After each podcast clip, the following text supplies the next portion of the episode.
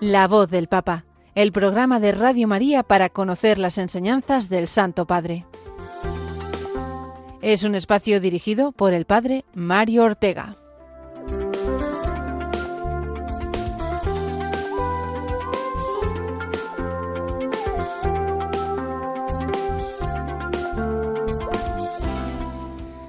Muy buenos días, queridos amigos de Radio María. Les habla el Padre Mario Ortega y estamos en este programa semanal eh, de La Voz del Papa, en el que damos cuenta, pues, eh, de todas las enseñanzas eh, del Papa Francisco. sobre todo las referidas a la última semana. Esta semana, la primera semana de Cuaresma en la que estamos, el Papa se encuentra de ejercicios espirituales. Así es la costumbre todos los años, no solamente del Papa Francisco, sino también eh, de los papas anteriores. Inaugurar eh, la cuaresma con la práctica de los ejercicios espirituales durante una semana, eh, no solamente pues para cumplir con esa mm, hermosísima devoción y práctica espiritual que renueva realmente a la persona, sino también para darnos ejemplo. ver al Papa haciendo ejercicios espirituales, pues también, quieras que no, es una invitación a todos nosotros para que nos acerquemos, en la medida de nuestras posibilidades, a hacer ejercicios espirituales. Eh, si podemos ir eh, físicamente pues a alguna casa de retiros, alguno de los ejercicios espirituales que se ofrecen, pues fenomenal. Y si no, ya sabéis que aquí en Radio María, eh, dentro de muy poco, empezaremos con los distintos ejercicios espirituales emitidos por nuestras ondas. Pero aunque el Papa esté eh, de ejercicios espirituales, pues nos vamos a dedicar, como he dicho antes, a todo lo que nos enseñó durante la semana pasada. El problema será el, programa que viene, que ya veremos de qué hablamos, ¿no? Algo nos, eh, se nos ocurrirá para hablar de, temas anteriores del Papa Francisco, pero esta semana vamos a hacer referencia a eh, el abundante magisterio que nos dejó la semana pasada. En primer lugar, y nos detendremos de una manera especial con la audiencia catequesis, la última eh, del miércoles pasado, y también el, eh, comentario al Evangelio del Ángelus de este domingo.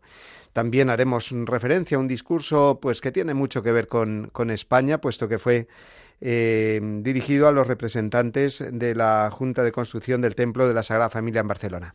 En fin, vamos a ver todas estas cosas y más eh, dentro de unos momentos, pero antes vamos a rezar por el Papa, que es lo primero que hacemos en este programa y que lo hacemos con la oración que ya bien nos conocemos. Oración por el Papa Francisco Señor Jesús, tú eres el buen pastor, siempre satisfaciendo nuestras necesidades y conduciéndonos a la vida eterna. Te damos gracias por el Papa Francisco, tu vicario en la tierra, siervo de los siervos de Dios. Dale santidad y fuerza para llevar a cabo su misión y que sea para el mundo un signo de tu amor y una clara voz de verdad, de justicia y de la santidad de la vida humana. Que todo lo que diga y haga nos acerque más a ti, que vives y reinas por los siglos de los siglos. Amén.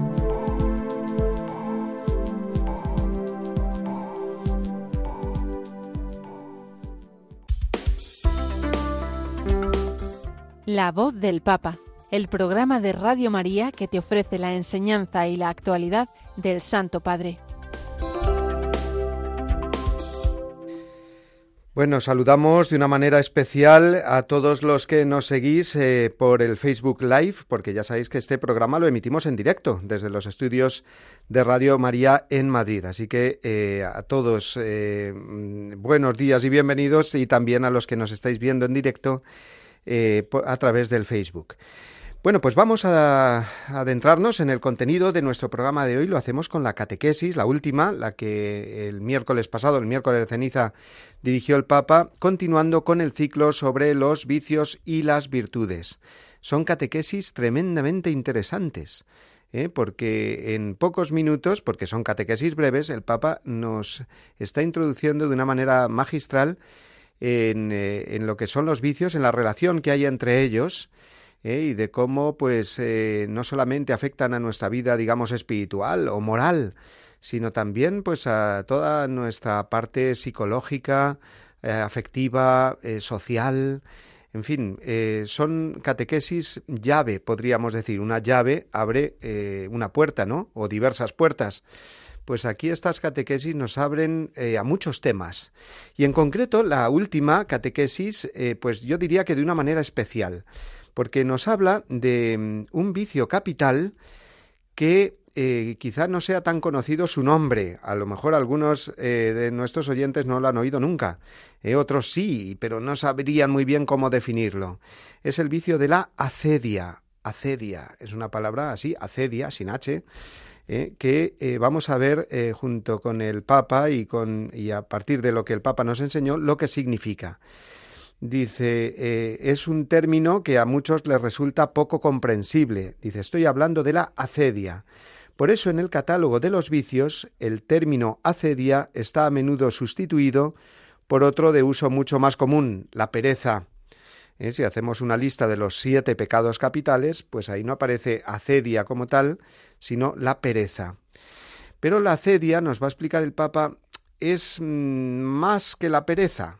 ¿Eh? o mejor dicho, dice que la pereza es más bien un efecto de una causa anterior. Y esa causa anterior es este vicio de la acedia, que viene a ser como una mezcla, para empezar a entendernos, viene a ser como una mezcla de pereza y tristeza. Precisamente de la tristeza nos estuvo hablando el Papa en la catequesis anterior. La tristeza como vicio, es decir, una tristeza consentida, que uno se da cuenta de que está triste, que puede ocurrir, eh, y eso uno no tener la culpa de estar triste, pero empezamos a ser, digamos, responsables o culpables de esa tristeza cuando no ponemos los medios para salir de ella. Eso el Papa ya nos lo dijo claro, como digo, en la anterior catequesis.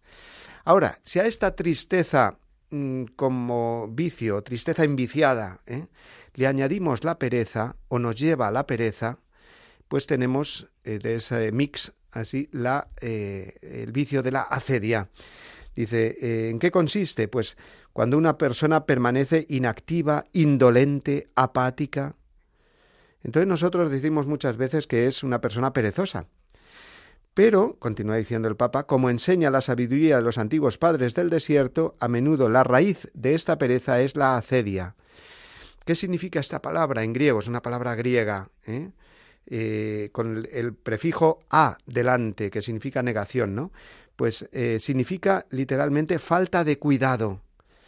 Es decir, el acedioso, el que cae en el vicio de la acedia, es pues una persona, mm, digamos, falta de cuidado, o lo que decimos en nuestro idioma español, tan rico en muchos términos, y este es uno muy popular, el que voy a decir ahora, eh, cuando decimos que una persona es un poco dejada, ¿eh?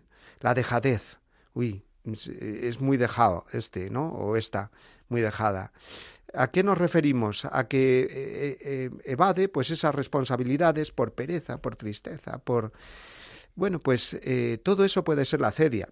A veces decimos que una persona es dejada refiriéndonos pues a otras cosas, ¿no? Pero normalmente podríamos decir que, que, serían expresiones sinónimas, ¿no? Una persona acediosa, una persona dejada, ¿no? La dejadez. Eh, una tristeza que lleva a uno a dejarse, a abandonarse. También decimos a veces que una persona pues se ha vuelto muy abandonada en el sentido de, de, dejar esas eh, responsabilidades, de tener esas faltas de cuidado en, la vida mm, personal, en la vida social, en la vida afectiva, en la vida de responsabilidades, ¿no? En fin, por ahí van los tiros, pero vamos a, escuchar al eh, Papa introduciéndonos precisamente lo que significa la acedia. Escuchamos, atención, el siguiente corte. Se trata de una tentación muy peligrosa. Quien cae víctima de este vicio es como si fuera aplastada por un deseo de muerte. Todo le disgusta, la relación con Dios se le vuelve aburrida y también los actos más santos, los que le habían calentado el corazón en el pasado, le parecen completamente inútiles. Una persona empieza a lamentar el paso del tiempo y la juventud que queda irremediablemente atrás. La asedia está definida como el demonio del mediodía. Nos atrapa en mitad del día, cuando la fatiga está en su ápice y las horas que nos esperan nos parecen monótonas, imposibles de vivir. Bueno, pues eh, aquí viene mm, descrito, digamos, ahora después va a continuar el Papa haciéndolo, pero hemos eh, cortado aquí, porque viene descrito lo que es este vicio de la acedia. Dice el Papa, en primer lugar, que es una tentación muy peligrosa, con la que no se debe jugar. ¿eh? no se debe jugar, es decir, no se debe uno dejar, tiene que estar alerta, ¿no? Por eso es tan importante estar bien formados y conocer bien eh, los eh, tentáculos, digamos, de esta eh, tentación sutil de la acedia para darnos cuenta que podemos caer en ella y poder hacerle frente, ¿no? Quien cae víctima de este vicio, ha dicho el Papa, es, como si estuviera aplastado por un deseo de muerte, es decir, un disgusto continuo mm, que no sabe explicarse muy bien, una relación con Dios que se ha vuelto aburrida, ¿no? Mm, y hasta las cosas que antes nos eh, proporcionaban pues un alivio, una, piedad, un, gozo en la oración, por ejemplo, ahora se vuelven tediosas y parecen inútiles, ¿no? Muchas personas están diciendo, ay, a mí eso a lo mejor un poco me pasa o mucho. Bueno, es que nos pasa a todos. Va a decir después el Papa que hasta a los más santos les puede pasar, ¿no? Es algo que va con la persona, es algo que, que, que, que bueno, pues sobre todo a mitad de la vida, eh, pues a los 40, 50 años, ¿eh? vamos a poner como un poco orientativo, eh, pues se empieza a ver la vida como ya, bueno, pues ya no tiene uno los, los arranques o los impulsos de la juventud y empieza uno a lamentarse sin darse cuenta del paso del tiempo, a, bueno, pues a, desanimarse con cosas que a lo mejor pues no ha conseguido durante la vida y, a caer en una especie de desesperanza ¿eh? Eh, que nos hace vivir, ha dicho el Papa, las horas eh, como monótonas, como imposibles de vivir. Y a esta tentación se le llama también, los padres del desierto le llamaban la, el demonio del mediodía, porque, como hemos dicho, normalmente ataca a mitad de una jornada, a mitad de un proyecto, es decir, cuando estamos en medio del túnel, vaya, que ni se ve el principio ni todavía a lo mejor el final, cuyas luces, la del principio o la del final, pueden tirar de nosotros pues ahí en medio está uno como titubeante y por lo tanto es momento también de tentación, ¿no? De desierto. Y el Papa a continuación, lo voy a leer ahora, eh, hace referencia o, cita textualmente a un monje del desierto que es especialmente eh, especialista en este tema de la acedia. Se llama Evagrio Póntico un nombre un poco complicado, ¿no? Evagrio Póntico. Y dice así, eh, representa así esta tentación. Fijaos qué bien descrita está. El ojo del acedioso se fija en las ventanas continuamente y en su mente imagina visitantes. Cuando lee, el acedioso bosteza a menudo y se deja llevar fácilmente por el sueño, se frota los ojos, se refriega las manos, y apartando la mirada del libro, la fija en la pared. Después, dirigiéndola nuevamente al libro, lee un poco más. Finalmente, inclinando la cabeza, coloca el libro debajo de ella y se duerme en un sueño ligero hasta que el hambre lo despierta y le apremia a atender sus necesidades. En conclusión, el acedioso no realiza con solicitud la obra de Dios. Evagrio Póntico está hablando de los monjes del desierto. ¿eh? Nos imaginamos a uno de esos monjes eh, tentado por esa descripción que tan, tan gráfica que nos recuerda, sin embargo, pues muchas situaciones de nuestra propia vida, ¿no? Esa especie de pereza que llega eh, amasada, como hemos dicho antes, con la tristeza y que no solamente tiene que ver con nuestra espiritualidad, sino también, pues eso, con nuestra psicología, ¿no? Y que eh, desemboca o tiende a desembocar o a pensar eh, en cada uno de nosotros que eh, tiene mucho que ver con, la depresión, con el mal de la depresión, que es algo eh, psicológico, pero que, eh, como hemos dicho, va todo unido, espiritualidad, psicología, pues para entender nuestro mundo interior hay que hacer referencia a, todo un poco, ¿no? Continúa así diciendo el Papa, describiendo el vicio de la acedia. Para quienes están atenazados por la acedia, la vida pierde su sentido. Rezar es aburrido. Cada batalla parece carecer de significado. Las pasiones que alimentamos en la juventud ahora nos parecen ilógicas, sueños que no, se, que no eh, nos hicieron felices. Así que nos dejamos llevar y la distracción, el no pensar, parecen ser la única salida. A uno le gustaría estar aturdido, tener la mente completamente vacía, es un poco como morir anticipadamente, y esto es feo. Son palabras textuales del Papa. Qué bien describe y cómo nos explicamos eh, eh, eh, que, por ejemplo, ante esta tentación o vicio de la, de la cedia, pues se recurra, si uno no tiene formación, a técnicas de espiritualidad o a maestros de espiritualidad, pues de corte oriental, budista, nueva era, que nos eh, ayudan a lo mejor a, evadirnos de la realidad, a sentir una especie de vacío, a no pensar en nada. ¿eh? Por eso, porque es una manera de salir de todas esas situaciones, pero una salida, digamos, eh, mm, no satisfactoria completamente, una salida un poco falsa, porque lo que nos llena, y ahora lo vamos a ver, pues es Dios, nada más que Dios y la fe en el Señor. Pero bueno, no vamos a anticiparnos, Vamos a seguir escuchando ahora eh, al Papa eh, y lo hacemos eh, con la siguiente corte. Davanti a questo vizio che ci accorgiamo essere tanto pericoloso, i maestri di Ante... spiritualità prevedono diversi rimedi. Vorrei segnalare quello che mi sembra il più importante e che chiamerei la pazienza della fede. La paciencia de la fe es uno de los remedios contra este vicio. Il desiderio dell'uomo sia essere altrove, di evadere dalla realtà, bisogna invece avere il coraggio di rimanere e di accogliere Es necesario. mio qui e ora nella mia Bueno, pues vamos a traducir nosotros al Papa, porque parece que aquí la traductora se ha quedado un poquito dormida. Bueno, vamos a ver. Dice que eh, contra este vicio eh, de, la, de la acedia hay varios remedios.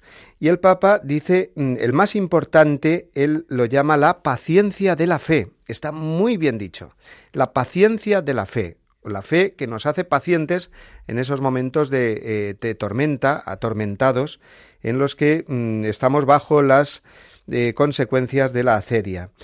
Dice, permanecer eh, y acoger en mi aquí y ahora, en mi situación tal y como es la presencia de Dios. En esto consistiría la, la paciencia de la fe. Eh, no escapar, digamos, evadirnos de la realidad, sino uno, pues, eh, permanecer ahí, como María al pie de la cruz. esta imagen nos enseña muchísimo. María estuvo de pie al pie de la cruz. Quiere decir, en esos momentos no escapó, digamos, del sufrimiento, sino que ahí con Cristo, bien arrimada al Señor, bien atada a la cruz, y acoger, dice el Papa, en mi aquí y ahora, es decir, en mis circunstancias concretas, en mi situación tal y como es, la presencia de Dios, es decir, tener fe en que Dios está ahí, aunque no lo sintamos, aunque no lo veamos. Claro, ahí está la fe. Y es que yo quiero verlo. Bueno, pues sí, todos queremos verlo y eso será en el cielo. ¿Eh? Pero es verdad que en esta vida lo que nos guía es la fe.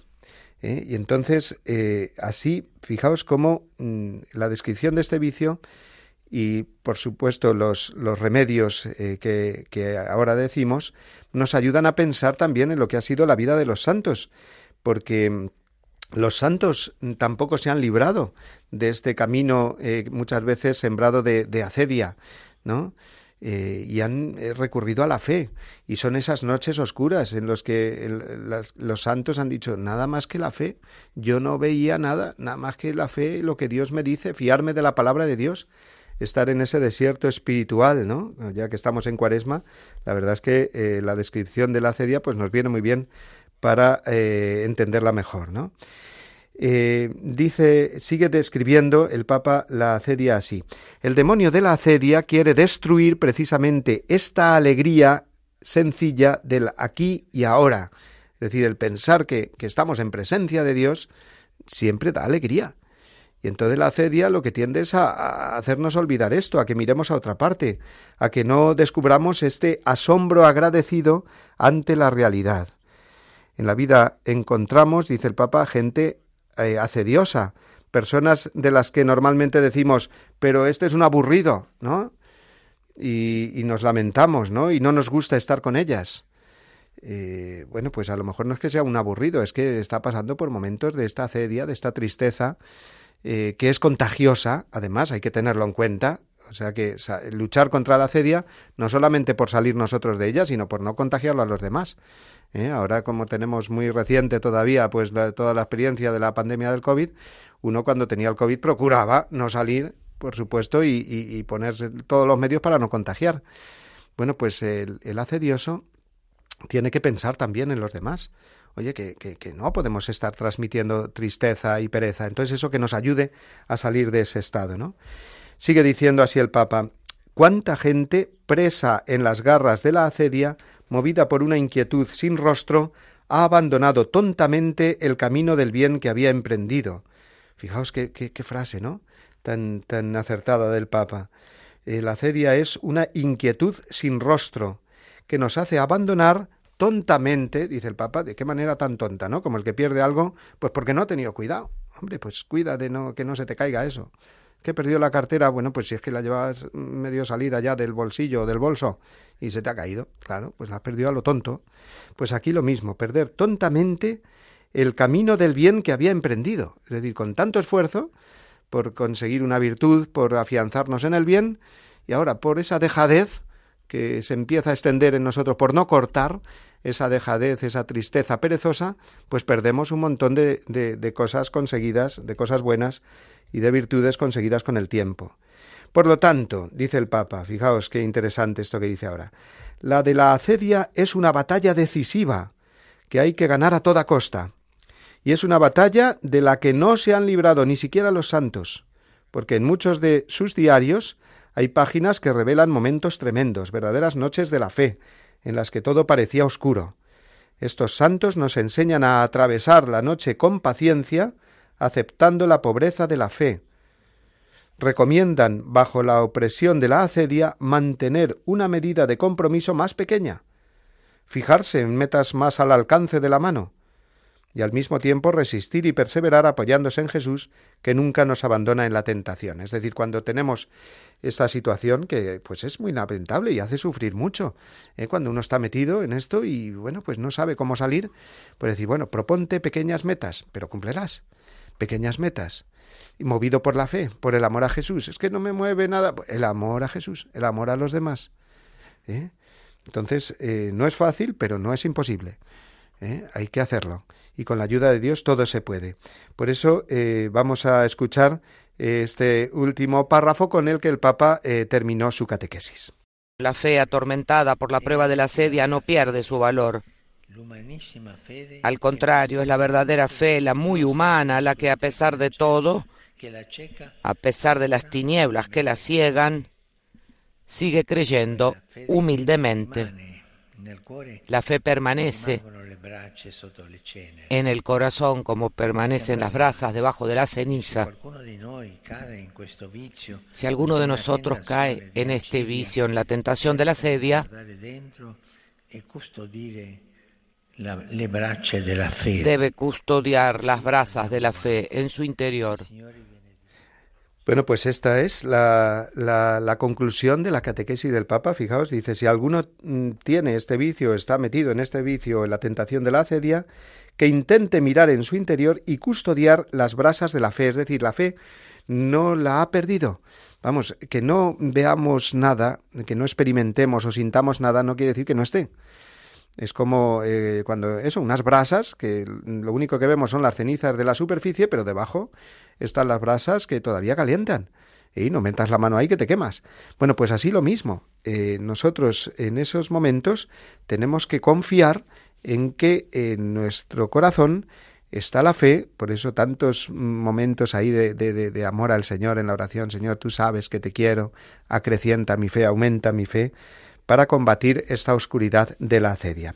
Como veis, es un tema precioso, un tema muy importante en nuestra vida, en el cual pues podemos profundizar ¿eh? y, vamos a escuchar ahora eh, para terminar ya este apartado, que nos hemos estado mucho tiempo en él, pero creo que ha sido muy importante, vamos a escuchar el resumen que hizo de esta catequesis el Papa en español. Queridos hermanos y hermanas, dedicamos nuestra catequesis de hoy a un vicio poco conocido, pero muy importante, la sedia. En la lista de vicios capitales, este término se sustituye más comúnmente por el de pereza, porque la pereza es uno de los efectos de la sedia. La sedia es una tentación muy peligrosa que nos lleva a ver todo gris, monótono, aburrido. Puede inducirnos a abandonar el buen camino que habíamos comprendido y llevarnos incluso a perder el sentido de la propia existencia. Para combatir este vicio, los maestros de espiritualidad nos ofrecen diversos remedios. Quisiera subrayar uno muy importante, que es la paciencia de la fe. Cuando una persona se encuentra bajo el yugo de la asedia, es necesario que persevere en la presencia de Dios, acogiendo las situaciones difíciles tal como se presentan aquí y ahora. En esos momentos oscuros que incluso los santos han experimentado, es preciso ser pacientes, aceptando nuestra pobreza y confiando siempre en Jesús que nunca nos abandona. Saludo cordialmente a los peregrinos de lengua española. Hoy, miércoles de ceniza, comenzamos la cuaresma. Los invito durante este tiempo a acompañar a Jesús en el desierto con la oración, el ayuno y la limosna, dando testimonio de la fe con alegría y humildad. Que Dios los bendiga y la Virgen Santa los cuide. Muchas gracias. La voz del Papa, el programa de Radio María que te ofrece la enseñanza y la actualidad del Santo Padre. Bueno, y de esa catequesis del miércoles pasado, el miércoles de ceniza, del cual el Papa pues nos ha recordado los principales compromisos de Cuaresma, vamos al domingo en el que eh, el Papa comentó el Evangelio, lo hizo eh, como siempre hace eh, en, en, esas palabras previas al rezo del Ángelus, en la plaza de San Pedro, comentando el Evangelio que sabemos que era el de las tentaciones del desierto, en esa descripción más breve de este pasaje que nos ofrece San Marcos en el capítulo primero. El texto dice, al desierto fue llevado Jesús por el Espíritu, donde estuvo cuarenta días y fue tentado por Satanás. El Papa nos dijo, que, nos dijo que también nosotros en Cuaresma somos invitados a entrar en el desierto, o sea, en el silencio, en el mundo interior, a la escucha del corazón en contacto con la verdad. O sea que esta experiencia de desierto no, no significa que nos vayamos a ningún desierto así físicamente, sino que el desierto es nuestro propio corazón. Retirarnos, digamos, de todo ese ruido de preocupaciones que, que, nos da el mundo continuamente y que en ese silencio interior vayamos escuchando en el corazón a Dios que nos habla, ¿no? Entremos en contacto con la verdad, dice el Papa. ¿Y qué es lo que nos sigue diciendo el Evangelio? Pues que Cristo vivía entre las fieras y los ángeles lo servían. Y de aquí el Papa va a sacar el hilo de lo que nos va a explicar a continuación. Fieras y ángeles eran compañía de Jesús. Eh, en el desierto, pero en un sentido simbólico son también nuestra compañía. Cuando entramos en el desierto interior, de hecho, podemos encontrarnos con fieras y ángeles, dijo el Papa. Bueno, pues vamos a ver a qué se refiere él al hablar de fieras y ángeles en nuestro corazón. ¿Fieras en qué sentido? dice el Papa. En la vida espiritual podemos pensarlas como las pasiones desordenadas que dividen nuestro corazón, tratando de poseerlo nos cautivan, parecen seductores, pero si no tenemos cuidado, corren el riesgo de destrozarnos. Entonces, ¿qué, ¿cuáles son esas fieras? Vamos a ponerles nombres, dice el Papa. Pues son las fieras del alma, los diversos vicios, el ansia de riqueza, que aprisiona en el cálculo y, y la insatisfacción, la vanidad del placer, que condena a la inquietud y a la soledad, y de nuevo la codicia de la fama, que genera inseguridad y una necesidad constante de confirmación y de protagonismo. Por lo tanto, eh, el Papa nos habló de estas tres peligrosas fieras del alma, ¿no? La codicia, la vanidad y la avaricia. Y como son bestias selváticas, dijo el Papa, hay que domarlas y combatirlas, porque de lo contrario devorarán nuestra libertad. O sea, este es el camino de la cuaresma. Combatir esas fieras, enemigos del alma, que tratan de eh, quitarnos nuestra dignidad de hijos de Dios, de, de borrar de nuestro corazón la libertad de los hijos de Dios. Pero no solamente en el desierto se encuentran fieras y amenazas a nuestra vida espiritual, sino también ángeles, es decir, eh, mm, recursos en nuestra vida eh, cristiana para eh, apostar por el bien y cumplir el bien en nuestra vida. Ellos son mensajeros de Dios, dice que nos ayudan, nos hacen el bien. Y de hecho, su característica, según el Evangelio, es el servicio, el servir que es lo contrario completamente a la posesión que decíamos antes de la codicia, vanidad y avaricia. El servicio. Dice, eh, son sentimientos, estos ángeles del alma, digamos, son sentimientos sugeridos por el Espíritu Santo. Mientras las tentaciones nos desgarran, las buenas inspiraciones divinas nos unifican y nos hacen entrar en armonía, aquietan el corazón, infunden el sabor de Cristo, el sabor del cielo y para captar la inspiración de Dios hay que hacer silencio en la oración. O sea que esta es la segunda parte de la cuaresma, como veis. Primero, combatir pues esas eh, fieras de la codicia, de la vanidad y la avaricia. Y lo segundo, pues saber acoger eh, esos ángeles eh, que son pues todas las oportunidades que tenemos, sentimientos sugeridos por el Espíritu Santo, de hacer el bien, de servir a los demás, de salir de nosotros mismos, de entrar, digamos, en, eh, en esa órbita de las inspiraciones divinas que nos unifican, que nos hacen vivir en armonía, que aquietan el corazón y nos dan paz, ¿no? Y el Papa terminó, como siempre, estas alocuciones del, ángel lo hace así eh, con unas preguntas. Podemos preguntarnos, por tanto, ¿cuáles son las pasiones desordenadas, las fieras que agitan en mi corazón?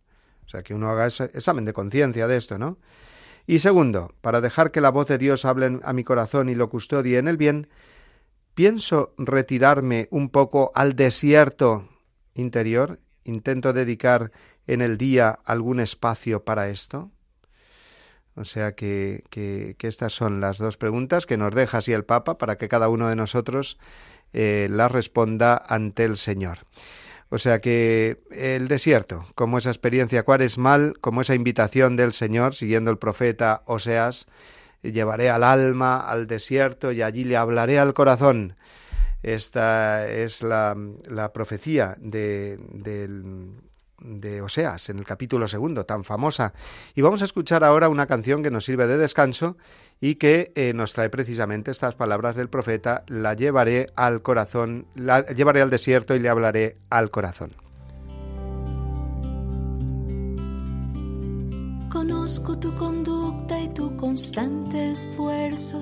Has sufrido por mi causa sin sucumbir al cansancio, pero tengo contra ti que has dejado enfriar tu primer amor. Por eso yo la voy a seducir, la llevaré al desierto y allí hablaré a su corazón y ella me responderá como en los días de su juventud. Por eso yo la voy a seducir, la llevaré al desierto y allí hablaré a su corazón y ella me responderá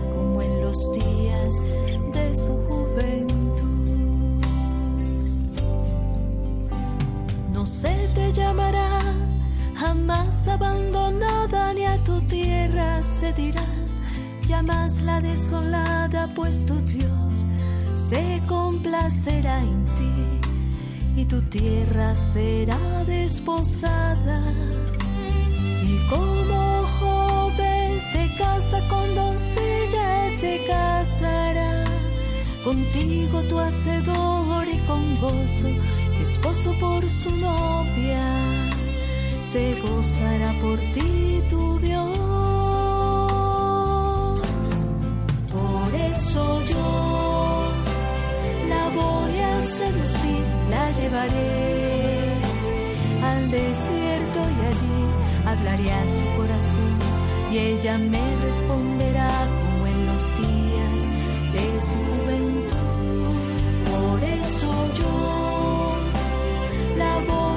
Seducir, la llevaré al desierto y allí hablaré a su corazón y ella me responderá como en los días de su juventud.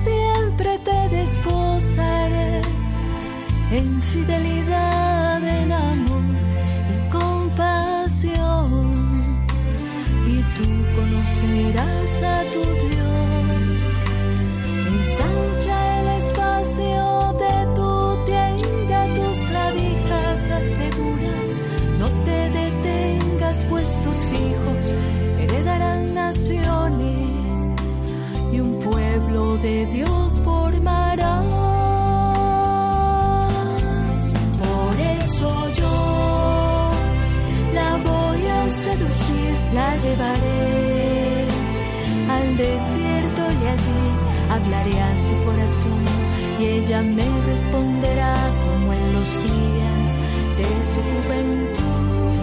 Por eso yo te voy a seducir, te llevaré al desierto y allí hablaré a tu corazón y tú me responderás como en los días de tu juventud.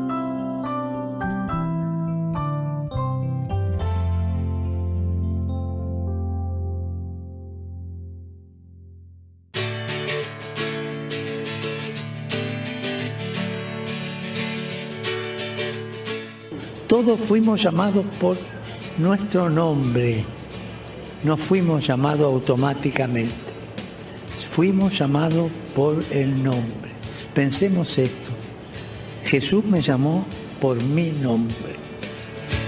Has sido llamado por tu nombre. Ninguno de nosotros es cristiano por casualidad. Todos fuimos llamados por nuestro nombre.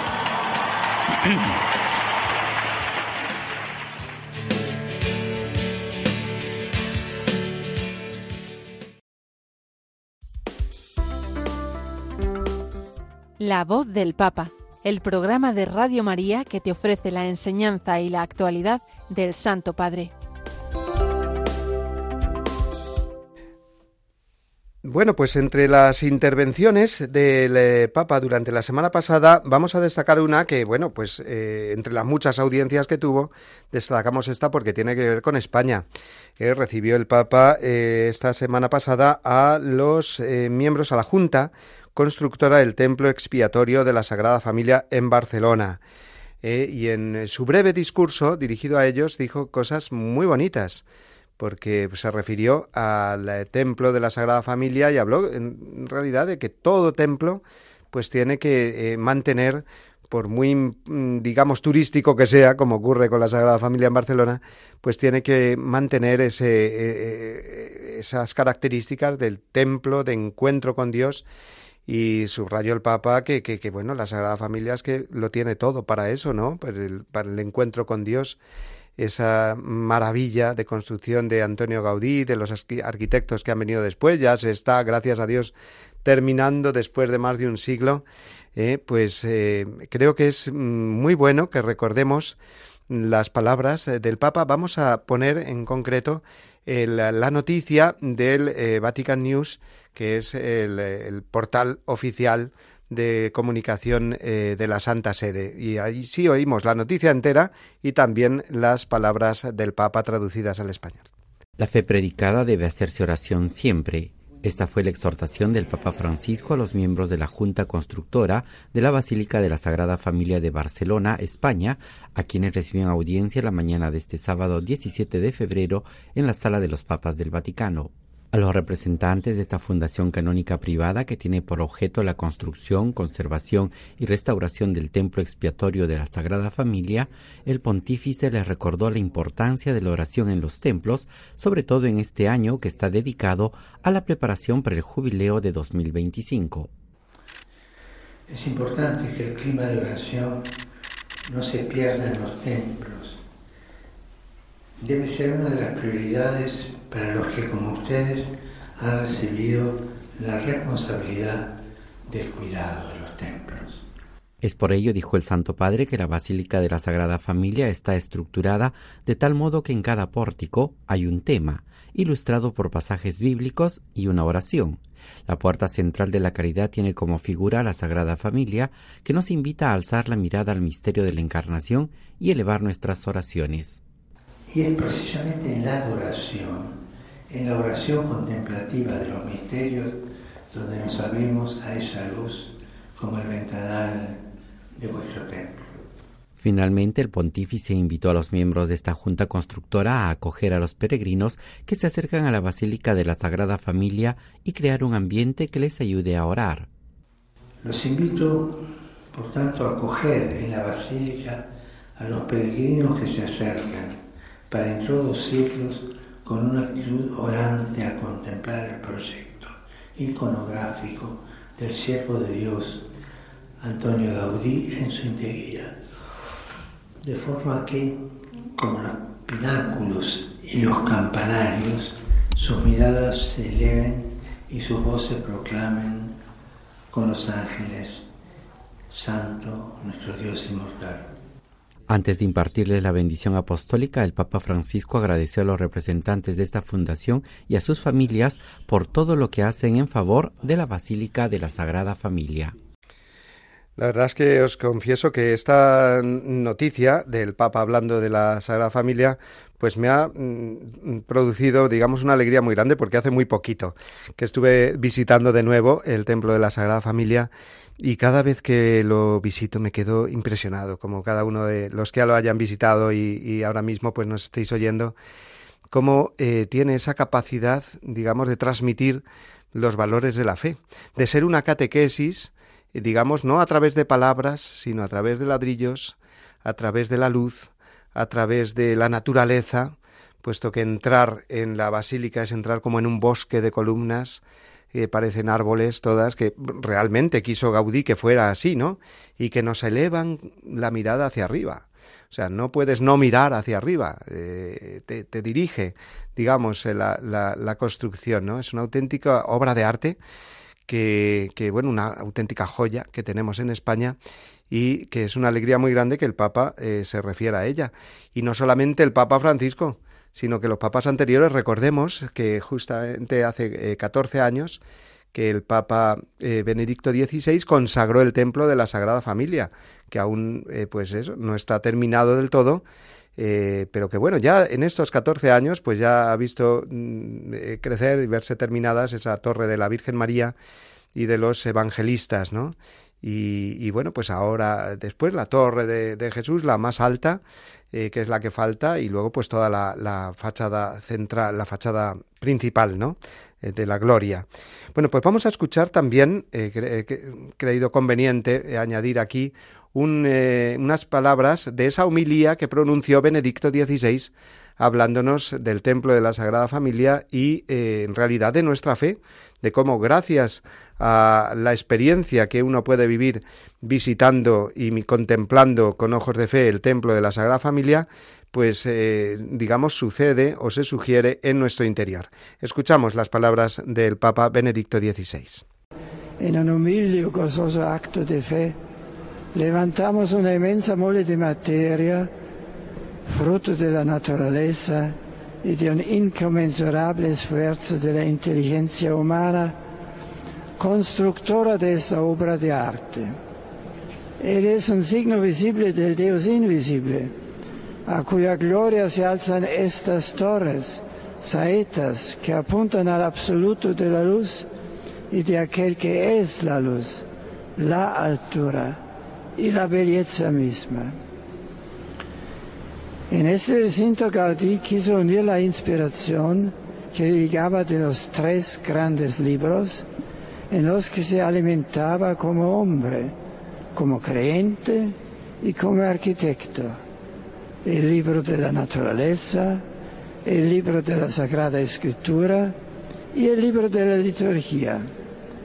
Así unió la realidad del mundo y la historia de la salvación, tal como nos es narrada en la Biblia y actualizada en la liturgia.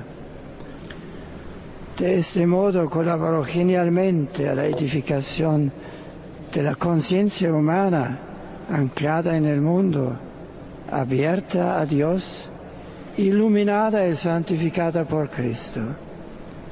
Hizo algo que es una de las tareas más importantes hoy, superar la escisión entre conciencia humana y conciencia cristiana, entre existencia en este mundo temporal y apertura a una vida eterna, entre belleza de las cosas y Dios como belleza. Esto lo realizó Antonio Gaudí no con palabras, sino con piedras, trazos, planos y cumbres.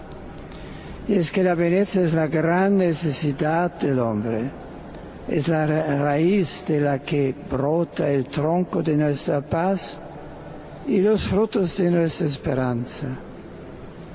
La belleza es también reveladora de Dios, porque como Él, la obra bella es pura gratuidad, invita a la libertad y arranca del egoísmo. En ese sentido pienso que la dedicación de este templo de la Sagrada Familia en una época en la que el hombre pretende edificar su vida de espaldas a Dios, como si ya no tuviera nada que decirle, resulta un hecho de gran significado. Gaudí con su obra nos muestra que Dios es la verdadera, medida del hombre. Que el secreto de la auténtica originalidad está, como decía él, en volver al origen que es Dios. Él mismo, abriendo así su espíritu a Dios, ha sido capaz de crear en esta ciudad un espacio de belleza, de fe y de esperanza que lleva al hombre al encuentro con quien es la verdad y la belleza misma. Qué alegría, ¿verdad? Escuchar estas palabras de Benedicto XVI, escuchar su voz eh, ya cuando eh, se cumplió un año de, de su fallecimiento y hablarnos eh, con esta sabiduría y con esta profundidad de pues la realidad de Dios que a la cual accedemos nos ha dicho a través de la belleza humana a través de la belleza de este templo de la Sagrada Familia del cual estaba hablando, pero de cualquier tipo de belleza. La belleza siempre nos lleva a Dios porque eh, dice la belleza es la gran necesidad del hombre, la raíz de la que brota el tronco de la paz y da frutos de esperanza. ¿no?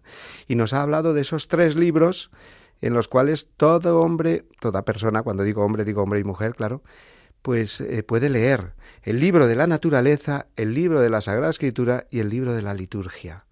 Qué maravilla, ¿no? Cuando unimos estas tres realidades y la contemplación de la naturaleza, de la creación, nos lleva a Dios, Dios se nos revela a través del libro de la Sagrada Escritura y cuando eh, acudimos a la iglesia, a los sacramentos, a la liturgia, pues podemos responder nosotros eh, en esa actitud de alabanza al Dios creador y al Dios que se nos revela.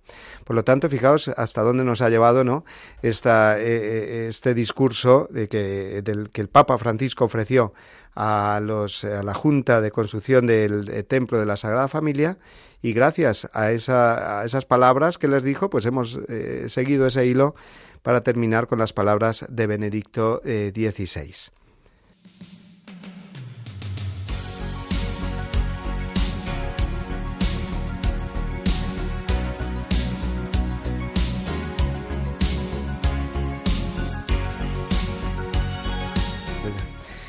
Bueno amigos, pues eh, vamos eh, llegando ya al final de nuestro programa de hoy. Ya nos acercamos a las 12 de la mañana, hora del Ángelus, eh, que podemos rezar aquí con las ondas de Radio María desde la capilla de los estudios donde nos encontramos.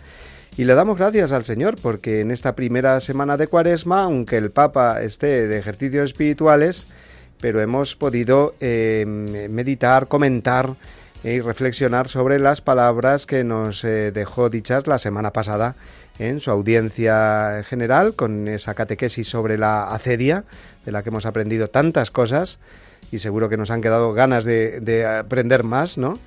Y eh, también sobre ese comentario al Evangelio que hizo durante el rezo del Ángelus del pasado domingo. También hemos terminado, ahora lo hemos hecho, con estas eh, palabras eh, a los representantes de la construcción del Templo de la Sagrada Familia que nos han servido para darle gracias a Dios también porque a través de los templos vivos y de la belleza eh, que se desprende de ellos, podemos acceder al misterio de Dios y podemos eh, desarrollar, digamos, toda nuestra vida espiritual a través de esa belleza que nos habla de Dios. Pues queridos amigos, vamos a dejarlo aquí, no sin antes em, eh, recordaros que podéis bajaros este programa y los anteriores, compartirlos con vuestras amistades. si entráis en el podcast de Radio María, allí nos encontraréis, como encontraréis ese gran arsenal de programas eh, que la radio eh, amiga, que nuestra radio amiga, la radio de la Virgen María, nos ofrece. Damos las gracias a Natalia, que ha estado en el control de sonido y nos ha, y ha permitido que se pueda realizar este programa. Y también invitaros a que nos escribáis, que nos escribáis a nuestro correo electrónico, la voz del papa, y allí nos enviéis vuestros comentarios, sugerencias, saludos, en fin, todo lo que queráis ponernos ahí, eh, que será muy bienvenido, puesto que hará lo que queremos que estos programas de Radio María sean un diálogo eh, con los oyentes, eh, una, una, verdadera amistad, a través, en este caso, de la voz del Papa, del Magisterio de la Iglesia. Pues queridos amigos, rezando especialmente por el Papa y sus ejercicios espirituales que realiza esta semana, eh, os dejo con la bendición eh, que Él nos da y eh, os emplazo hasta el martes que viene, si Dios quiere. Adiós amigos.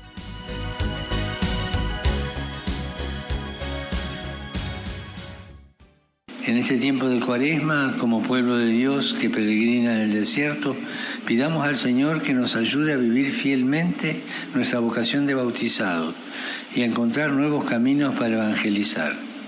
Que Jesús los bendiga y la Virgen Santa los cuide.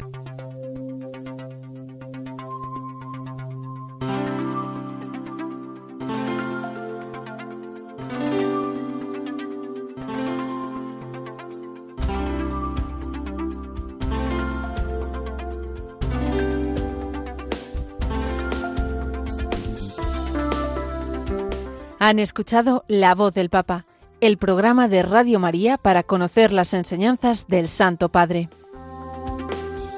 Es un espacio dirigido por el Padre Mario Ortega.